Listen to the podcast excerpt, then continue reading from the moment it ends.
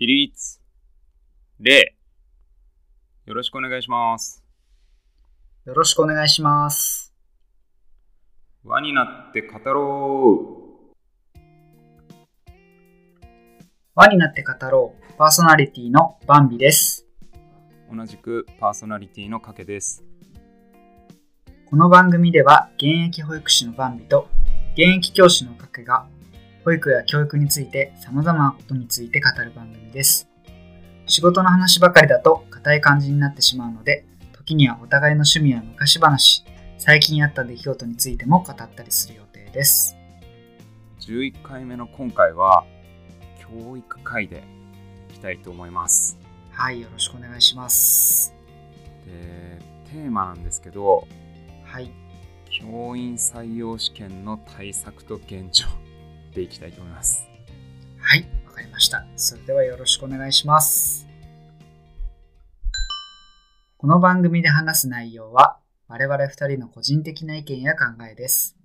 教育界や保育界全体の意見や考えではありません。また、我々が所属している団体の意見や考えでもありませんので、その点よくご理解の上、番組をお聞きください。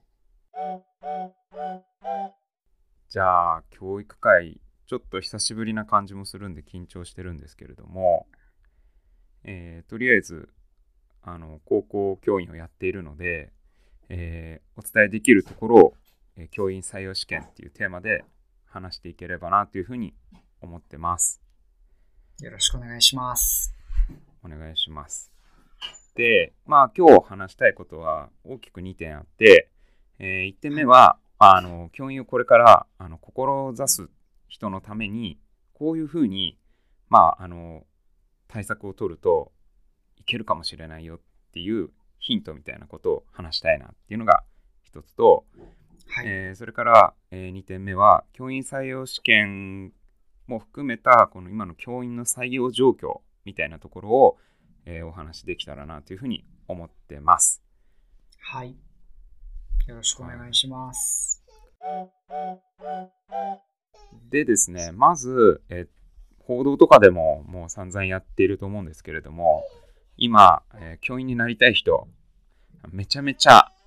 いい時期ですよと。あの 採用試験の倍率自体が、えーかなり下がっている時期なので、今はもう大チャンス到来と言ってもいいんじゃないかなというふうに思います。えーもちろん、えー小学校、中学校、高校、あとは特別支援とか養護教諭とか、まあ、教員採用試験って言ってもさまざまな、えー職種があったりするわけなんで一概にあの全部同じとは言わないんですけれども大きな全体の流れで言うと、えー採用試験の倍率自体は、えー近年下がっている傾向にあって、まあ、特に小学校、えーの教員はそうですねあの2倍を切っている県もかなり多い。ということですね。なんでまあ2人に1人ぐらい受かる、えーまあそれ以上受かる、えー県も存在するっていうことで、えーこれもあの自治体によって違うんですけれども、えー結構ね高知県とかは高くて8倍とか出てる県もまああったりするんですけれども、えー割と小学校採用試験は小学校教員はなりやすい時期かなと思います。私もそうツイッターで見たことあります。ああそうですね。という、うん、というよりかは、あれじゃないですか、倍率割ってるところとかもありません？そうなんかねいや今年度のその募集状況的に1倍切っちゃってるっていう自治体も実はあったりとかするんで、まあそう そのそれどうするんだろうとか思うんですけれども。あの採用試験ってよく3倍ないとあの適正なこう選抜ができないって言われてて。でそれの状況を割っちゃってる状況は、まあ、あの教育業界に身を置くものとしてはやばいんじゃないのっていう気はするんですけど。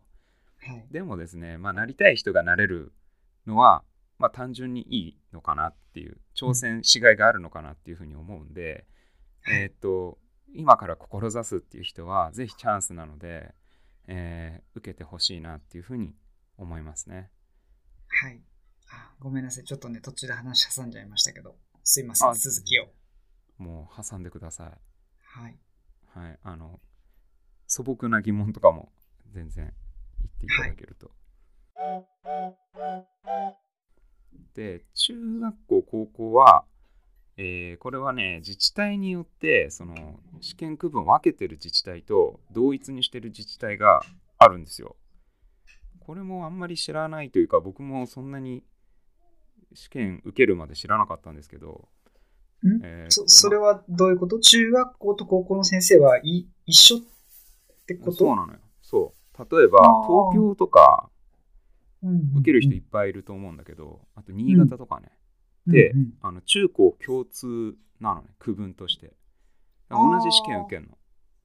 えじゃあ、つまり、それは受かったら、中学校に採用、赴任されるか、高校に赴任されるかわからない。その通りなんですね。これすごいことで、そうなんですよ。でね、あの希望を一応ね、かけるの。なんかあの、合格というか、その名簿に載るっていう表現になるんだけど、教員採用試験って。あの、はい最終的に名簿を見たその学校がオファーをして、それでそのマッチングして、翌年度から働くっていうシステムになってるのね。だからまあ合格じゃないんですよ、教員採用試験って。名簿登録なのよ、ゴールが。まそれはこ、公立の話だよね。うん、公立の話。えっと、私学、私立の場合は、その合格って言っていいと思うんだよね。要するに、その私立の学校に直に応募して、それでもう受かれば終わりっていう感じで。うんまあ、あとね、でも、あの、私学協会っていうのがやっぱりあって、えっと、その、私学協会が運営してるテストで、えっと、専門教科と、えー教職教養っていうのは、まあ、一般教養みたいなやつの、えっと、成績を、あの、いい点数取っとけば、あの私学の方方からオファーがあって、それでマッチングして、あの私学の教員になるっていうパターンとかもあったりして、まあ結構いろんなルートがあるんですけど、えー、と公立学校は、えーそう名簿に登録されるっていうのが、えー特徴なんですね。なるほど。だから、そうなのよ。だからね、あの高校の先生になりたいっていうふうに、例えば東京都の人が思ったとするじゃないですか。はい。でも、中学校に配属になる可能性があるんですね。へえ、そういうシステム。え、それはじゃあちなみに移動のタイミングで、えっと、希望だった高校の先生になれるっていうこともあるあるかな？うん、でもね、基本的には最初に入ったその講習で一生行くパターンの方が圧倒的に多数だね。そうなんだ。じゃあ、自分が高校の先生になりたいと思ったら、その自治体よく選ばないと、その中高い一緒の試験をやってる自治体だと、うん。場合によってはもう中学校の先生に配属されて、まあ、その中学、中学校の先生として働かなきゃいけないって言い方はあれだけど、働くことになるっていう。まさにそうなんですよ。へまああのえ。ルートとして、あのね、いくつか技的なものがあって、例えばその中高一貫の学校っていうのが公立校であるわけですあよ。あ、はいはい。そういうところに、例えば中学校で最初採用されたけれども、中高一貫に行って、でそこで、えっ、と、なんていうか、高校の先生に次行くみたいなルートとかもあったりするので、あまあこうーなるほど。高籍にどうしても移動したい人とかは中高一貫への移動を目指したりする。でも中高一貫も、えっ、と、あの試験を受けて受からないといけなかったりするので、え、そえその採用試験とは別でさらにまた試験があるってこと？そうなんですよ。難関校とか、その中高一貫校とか、そういう特色ある教育をやってる学校っていうのは、さらにその教員の中から、公立教員の中から募集をかけて、で本当にその学校に行って何がやりたいのとか、そういうのを面接したり、あと模擬授業とかあったり、そういうところを受かって行ったりするんですよ。へえ、知らなかった。うん。そうだよね。そうなんですよ、実は。そうなんだ。そう、だから結構入ってみて知ったことが多いなって、俺もうん。思うんだけどそうそうだからまああの別にあのそうどっちでもこだわりがないよっていう人はいいんだけれども絶対に中学校の先生がいいとか高校の先生がいいっていう人はそうあの自治体を選んで、えー、とちゃんとその講習で受けた方がいいですということですね。ななるほど。でまああの教員採用試験は割とその全国で見た時に大きく56個のブロックに分かれてるのかな地方ごとに大体その同じ試験日が設定されてることが多くて例えば東京と、えー、埼玉とか、えー、と栃木とかその近郊の都市で併願ができないようになってるのよ。あの第一次試験の日程がかぶってんだよね。大体7月の第1週とか第2週のあの週末とかにあったりするんですけど、はい、なんで、えーと、本当に教員になるべく最短で可能性を広げたくて受けたいっていう人はあのブロックを分けて受けることをお勧めします、えー、例えば北海道とかであれば6月とかから、えーと、第一次試験あったりするのでで僕も実際に、えーと、講師やりながら、えー、と採用試験受けてたのでまああの夜行バスでその 授業終わった後にえっ、ー、と週末夜行バスであのお金がないんで、えと、京都とかまで行ってで試験受けてすぐとんぼ返りしてとかってやってましたね。でどっかに引っかかればいいなみたいな感じでいろいろそのあの遠くまで遠出して受けたりしたこともありますね。うわ大変だね。あのさ、話がちょっと戻っちゃうんだけど、かけの頃は、結構倍率的には厳しい時期だったの、うん、えー、っとね、実はそんなにでもない、そんなに実はまだ公立校の、えー、っと年数的には長くないので、うん、あの僕は割と、まあ、緩い時期に入ったと思います。えっと、教員採用試験の倍率って、そうだな、今から20年ぐらい前ぐらいが多分もう超ピークで高かったのよ。うん、であのバブルはバブル期ぐらいの91年とかが割と最低でむちゃくちゃ入りやすかったのね。うん、まあ要するに公務員ってさ世の中が不景気だとさ 人気になったりするじゃん。で、バブルの絶頂の頃なんてさあの誰がなるかよみたいな時代がやっぱあったわけよ。で、えっと、まあ比較的ね、その昭和の時期ってそんなに高くないんですよ。あの、デモシカ先生っていう言葉があるんだけど、まあ教師にでもなるかとか、教師しかできないみたいな、えそういう人が、まあ教職になるもんで、その有能な人は教員にならずに民間に行くよねみたいな、あんまりいい言葉じゃないんだけど、デモシカ先生とかって言われた時代が、まあ、高度成長期ぐらいってあって、でそこからずっとまああのバブルの90年代頭ぐらいまではそんなに高くなかったんですよ。でそこからでも世の中不景気になるとガーって採用試験の倍率が上がっていってだから就職氷河期とか呼ばれてた時代の、えっと教員採用試験に突破した人は本当にまああの超超狭き門を通ってなった人たちだと言えます。自分は、えっと、もうだいぶそれが緩和されて緩和されてでどんどんどんどんどん下がって今も下がり続けててさっき言ったように定員割れしてるような状況になってきてまあそのあのバブルの頃ぐらいの倍率になってんだけど今。3割切る、3倍切るみたいなさ。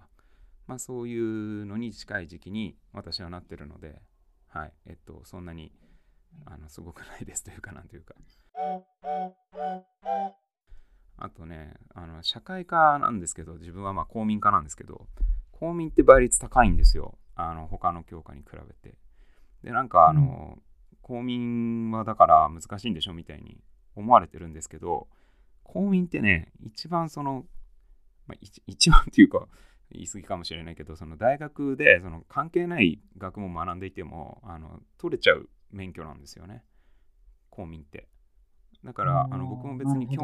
教職の、えーと、教育学部卒じゃないんですけど前もラジオでポッドキャストで言ったけれどもあの僕もバンビーさんも心理学なんかをやっていたりとかしたんで、まあ、あの本来教員になるつもりで別に大学に行ったわけではないけれども公民の免許は取れるわけです。なんで、えーと、公民の免許を取ってる人が多い。で、とりあえず受験しとくかっていうので、記念受験的な人も多いので、まあ、公民の試験の倍率実際にあるよりは、そんなになんか他に他教科と比べても入りにくいわけではないと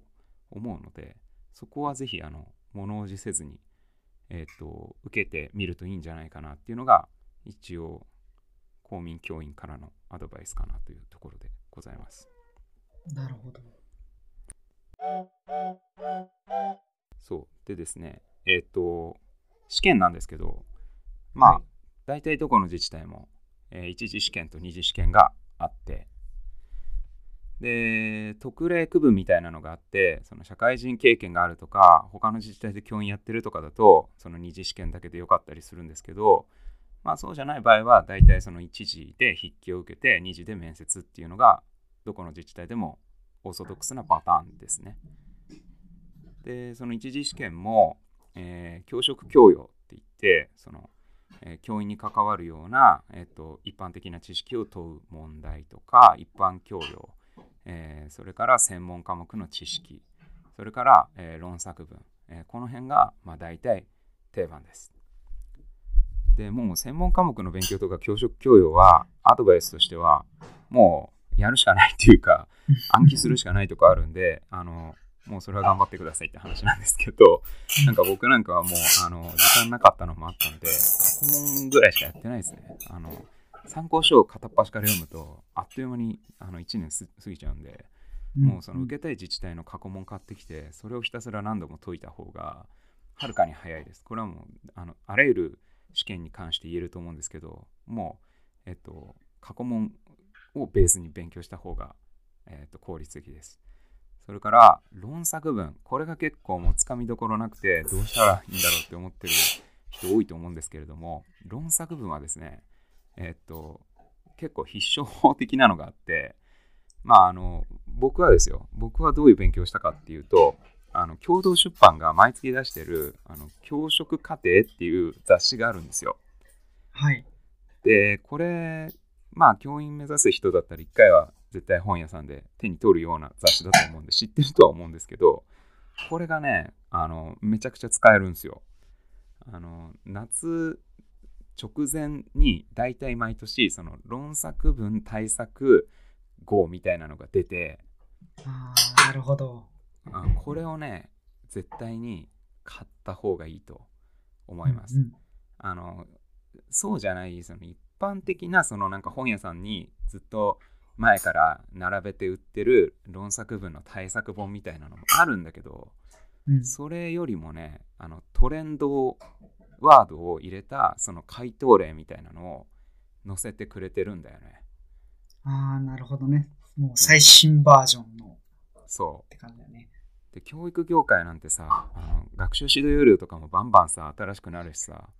その、うんうん、今その自治体があの掲げてるそのトレンドワードみたいなのがほぼ毎年のように変わるわけですよ。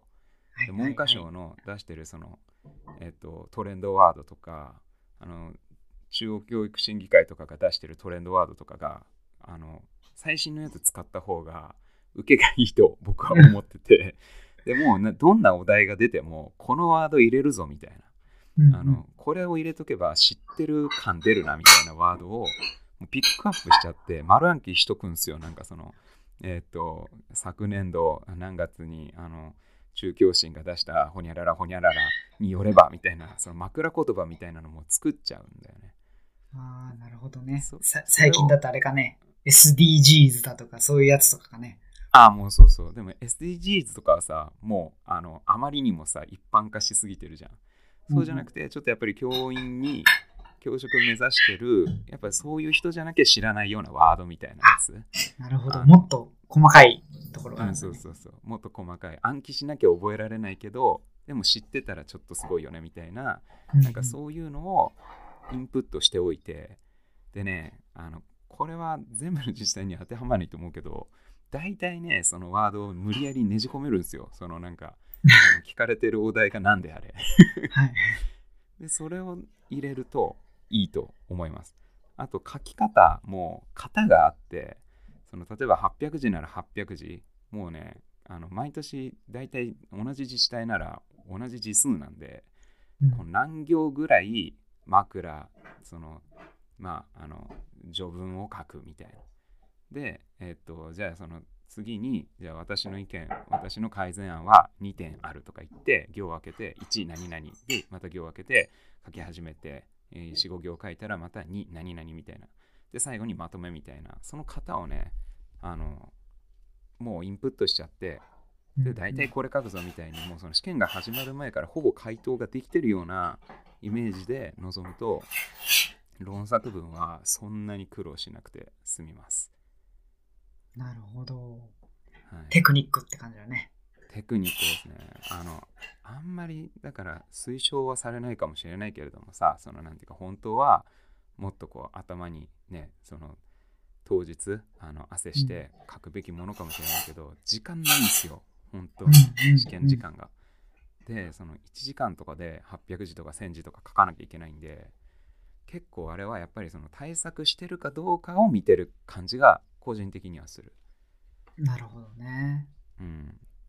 その場のなんていうかこう瞬発力よりはそのちゃんとそのえっ、と目指して勉強してきた人かどうかっていうのを確認しているような気がしますんで、はい。はい、それはあの早めに型を身につけちゃって臨んだ方がいいかなと。で二次試験はその大体集団と個人があって、まあ、その集団で面接をするパターンと集団で討論をするパターンとあとは個人で1対1で面接をする、まあ、これは大体全部あると思うけれどもそれ以外にも、えー模擬授業をさせられたりとかね。えっ、とまあ僕も受けた自治体ではあの集団で模擬授業ってのあったね。他の人が 模擬授業してるのを、うん見てんだよねこっちは。うん。でその自分の番になったら、えー、と10分ぐらいで模擬授業するとかっていうのもあったけど、まあ、その模擬授業があったりとかあとは場面指導とか言ってその面接官の人がなんかその生徒の役をして、はいじゃあこの生徒にどうやって声をかける今からはいスタートみたいな感じでやらせるっていうのもありますね。緊張感すごいね。緊張するよ。でしかも大の大人相手にさっていうか自分より年上のおじさん相手にさ「はい何々くん」とかやってやるんだよ。場面指導はあーでも、あれだよね、かけはでも講師の経験があったから、その辺は、まあでもああってもって感じ、やっぱり。あってもだね。やっぱりそれはいろいろあの落とされてきたしあのうん。自信があるわけではないけれども。うん。そう、ね、でもまああのそれは自分の持ち味を生かして、えーややりましたね。うんでなんかそのこれはもう本当に何を見られてるのかよくわからないんで あの必勝法みたいなのをさっきみたいにバズバッと言えないんだけどただうん。周りであの通ってきてる人たちなわけじゃないですか。あの職員室にいる人たちで、うんうん。ああの教員採用試験どうだったみたいな話をするとうん。大体みんな言うのがガツガツしなかったのが良かったみたいなことはなんか言ってて、まあ、あのうちの自治体はなんだけど、まあ、僕がどこの自治体に所属してるかちょっとあの伏せさせてもらってるんでそこはちょっとごめんなさい言えないんですけどあのうちの自治体に関してはなんかその集団で話し合う時間の時にあんまりなんていうか、はいはいはいはいみたいなことを言わなくてよかったみたいなそういう意見は聞かれますね。ああ、なるほどね。なんかね余裕がない感じに見えちゃう。なるほど、なるほど。うんでもあれだよね、自治体によってはもしかしたらガツガツいってる人を取る自治体もあるかもしれないしね。かもしれない。それはもうわかんないですよ。でも、なんかその順番に発言するときとかに、うんなんか自分だったら最後だったのね。でうんうんえっと、最後ってさ、なんかその、他の前の人がさ、あの、うん言っちゃった意見言えないじゃん。同じですって言えないじゃん。うんだから、一番まあ、ハードルは高いわけですよ。うんうんもしかしたらね。まあ、考える時間はその分あるんだけど。うんだからなんか人間心理的に早く済ませちゃいたいっていうのがあると思うからなんか最後は避けるうん。避けたいっていうかその時にその「はい」ってじゃあ次にできた人あのどうぞみたいな時にその最後2人あの「はい」って俺の場合だったら同時に手挙げてうん。で僕はそのあのもう一人に「あじゃあお先にどうぞ」ってあのその時は言えたんだよねあーあなるほどうん確かに、その辺ポイントだったかもしれないね。うん、なんかこう余裕ぶってあの、うん見せられたのかもしれないねうん。なんかこうパニクって何何言ってるかもう自分でも分かんなくなっちゃう人っていてそれ横で聞いてるとすごいよく分かるんだけど、ううんうんわすごいこの人パニクってんなみたいうん。うん。な なんか笑顔でなんか一生懸命頑張って話してるんだけどよくよく聞いてると最初と最後言ってること全然違うぞみたいなことってあって。そうだよね。でなんかそのあの集団で使う時間時間なのにその人がロスしあのだいぶその使っちゃったり一人とかでね。アピールしなきゃアピールしなきゃみたいな、その気持ちはねあのわかるんだけどそれよりもなんかこう余裕ぶってというかそういうのを見せた方がいいかもしれませんねっていう感じなるほどね。なんか協調性みたいなものが求められてるのかもしれないですねなるほど。いや、うんこれ参考になるアドバイスじゃないですか。ね、目指してる方たちにとっては。うん、あのはい。ももしよろしければ参考にしてほしいしもっとこういうのどうしたらいいんですかっていうのがあったらまあぜひあの聞いてもらえればと思うんですけどまあそんなところがあのえっとこれから受ける人に向けてのアドバイスっていう話で1点目の話でした、えー今のが1点目の話でじゃあ2点目に行ってよろしいでしょうか？はい、お願いします。はい、で2点目はあの教員採用試験の現状ということでえっ、と、バーミさん。はい。今の教員採用試験。はい。あの制度的な面ではさっき言ったような感じなんですけどはい。ちょっとですねいろいろとやっぱりやばいんですよ。はい。やばいというのは、あのいやもう教員がやっぱりね人気なくなっちゃってきてるっていう話ですよ、ああ、そういうことですうね。ん、ちょっと、かなり私もツイッターで、だいぶ、あの、教員の方もね、フォローさせてもらったりとか、あフォロー、フォロー返してもらったりとかして、見てますが、まあ、ねえ我々の業界も結構ですけど、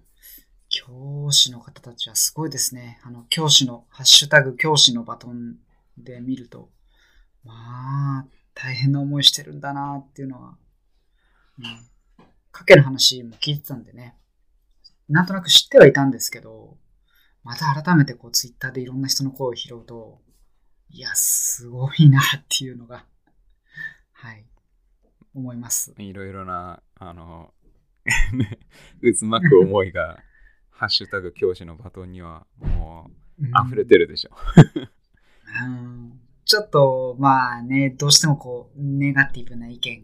がね、うん。まあ、目立つかなっていうところではちょっと。うん。なんかあれだよね。ちょっとこれからでも教師目指そうっていう人に対して、ど、どうですか？うん、なんかこう、ネガティブじゃない、なんかこう、声かけとかは、あったりしませんか？えっと、あのー僕も、あのツイッターでこのポッドキャスト始めたので、えっと、うん。それ専用の、えっと、ツイッターのえアカウントを作って、ハッシュタグ教師のバトンでつぶやき始めてます。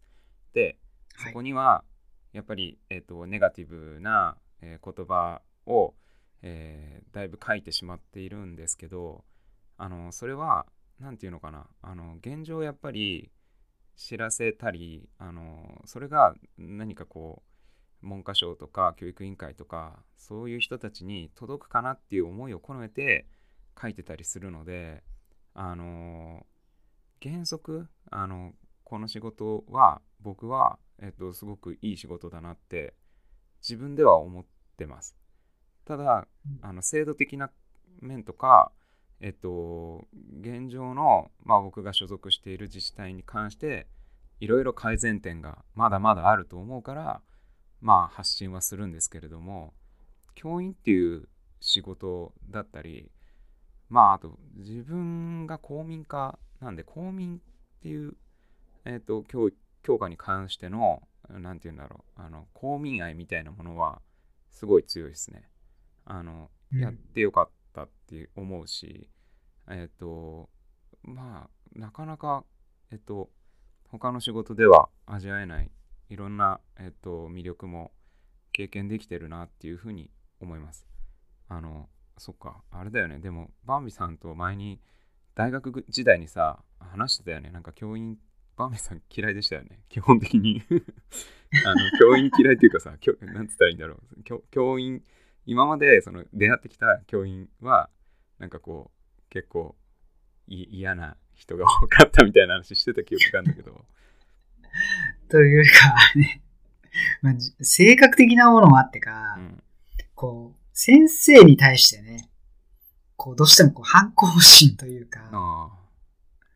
うん、なんだろうね。これはまあ、私の性格じゃないですかね。結構だよ、勉強とかももう、あの、授業聞くっていうよりかは、授業中に自分で好き勝手に勉強して、そういう。みたいなことも、そう、多かったので、うん、ねえ、まさか自分が保育園とはいえ、先生と呼ばれる立場になるとは 当時は思ってもいませんでしたけどね。ああ、やっぱりそうなんだ。俺もそうだからさ、やっぱ自分がその学生時代、絶対になりたくない職業のうちの一つだったんですよ、実は教員は。うん、なんかもうね、うん、毎年同じようなこと喋って偉そうにしてるしさ、とかって。なんか、あんま面白くなさそうだなって思ってたけど、でもね、こと公民化って特殊だと俺は思ってて、そのじゃあさ、うん、子供がっていうかさそのあの生徒がさ退屈してしまうのはなんでっていう。例えばそのなんで校則でその自由を奪われなきゃいけないのとかさそもそもなんで学校に通わなきゃいけないのとかっていうのをまあその意見をさ言っても唯一と言っていいか許される場だったりするし、うん、あと公民科の中にその倫理っていう科目がまたあったりするわけだけどそこはさ哲学とかを話せるんだよね。で、うん、哲学なんてもう抽象的な話だと思うかもしれないけれどもあの結構リアルな現実現代の問題をテーマにして話すこととかもあってそこではもう何言っても OK みたいなそれはまあ俺がそう言ってんだけど、まあ、この時間だったらそのどんなに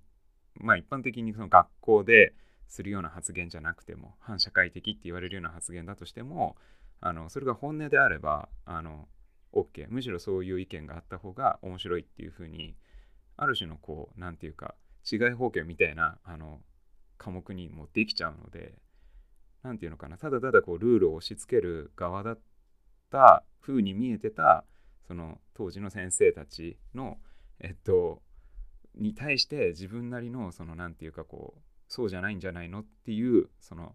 反骨心のまま教員やれてるみたいなそのなんか 二重のあのえっ、ー、ともう矛盾した存在で今いるなっていう感じがあってだからこそおかしいと思ったことにはね、ハッシュタグ教師のバトンで今も声を上げてるしさ、うん、うん、とかっていうことができるのはすごい教員の魅力、まあ、公民化の魅力だと僕は思っててそういう意味ではすごい性に合ってるなって公民館以外の教員になれって言われたら多分ちょっともう続かないかもしれない まあそんな感じで、はい、あの、やってるんで、基本的にはすごいいいと思います。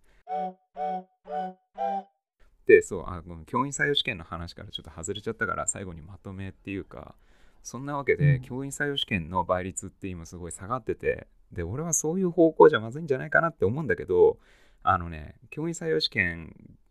のそのハードルを下げよう下げようっていう自治体が増えてきてるんですよ。例えば佐賀県とかって、うん、あの実は年2回試験になったのね。えっと、はい、うん、秋にも、えっと、試験を実施する。まあ、保育士とかもさ、うん、あの年2回受験にあのある時からなったけどさ、なんかその1回目で落ちちゃった、あの人がその合格発表出た直後ぐらいに2回目の試験のチャンスがあるんであのうん。そういうあのチャンスも今ありますよっていうあのお話です。えーそれからあのこれもねあの どうなんだっていう賛否両論分かれるんだけど例えばその博士課程とかを出た人とかそのオリンピックで活躍した人とかそういうなんかこう特殊技能というか専門性が極めて高い人は、教員免許を持っていなくても、えー教団に立てるっていう、えー制度があの新しく、えー新設されたりもしていて、うんあのそれがいいことか悪いことかは分からないんだけども あの今、うん、間口は広がっているので、えっとま、窓口が広がっているのでそういうのをさあの使ってもいいんじゃないでしょうかっていうところです。で、えっと、育休とか産休とかを取る先生の枠みたいなのを今まではその非常勤の講師の先生で、まあ、その代替の先生見つけて埋めるんですけれども今そこが、えー結構埋まってなくて本当にその、えー人が足りないっていう状態が、まあ、あのどこの自治体でも悲鳴を上げてて人探しがすごい大変なので何て言うんだろうな。まず合うか合わないかわからないからやってみたいっていう人はなんかそういうところからでもいいからとりあえず教壇に立ってみるのがいいんじゃないのかなって、えっと、個人的には思います。えっと、あの教師のバトンとかねニュースとか見てるとすごいまあブラックなイメージがあってあの、ね、そこで尻込みしちゃう人も多いと思うけれどもそれでもなんていうかあのそれは事実なんだけれどもそれよりもあ楽しいって思えたりまあ僕だったらその哲学とかね好きだからそれで飯が食えるとかってなれば、まあ、多少のことはね、えー、と我慢できるかなとか、ねまあ、これからみんなで声上げて変えていくのも逆に面白そうだなとかっていう人がどんどん増えてほしいなって思ってて。なんかうんあの決して僕がこうなんていうかあのネガキャンを張っているわけではなくてより良いものにしたいなっていう。原則面白いですよっていうことはあの言っておきたいですねっていう話です。はい。そんな感じはいです、、最後。うん、まとめまでありがとうございました。うん、なんか、かけ先生の授業を受けてみたいですね。うん。はい、あの毎日やってますんで よければどうぞ。オンラインとかでつなんかいでね、楽しそうだな。いやなんかね、あれだよね。まあ我々もね、若干ちょっと似たような境遇、やっぱり人手が足りないっていうところでは、すごくこう、通ずるものを感じる部分があります。ね、でもなんか今回のテーマいいね。そう、教師を目指そうとかっていう子たちや方たちにとっての、うん、何かしらの参考になってくれればいいなっていうふうに思いますし、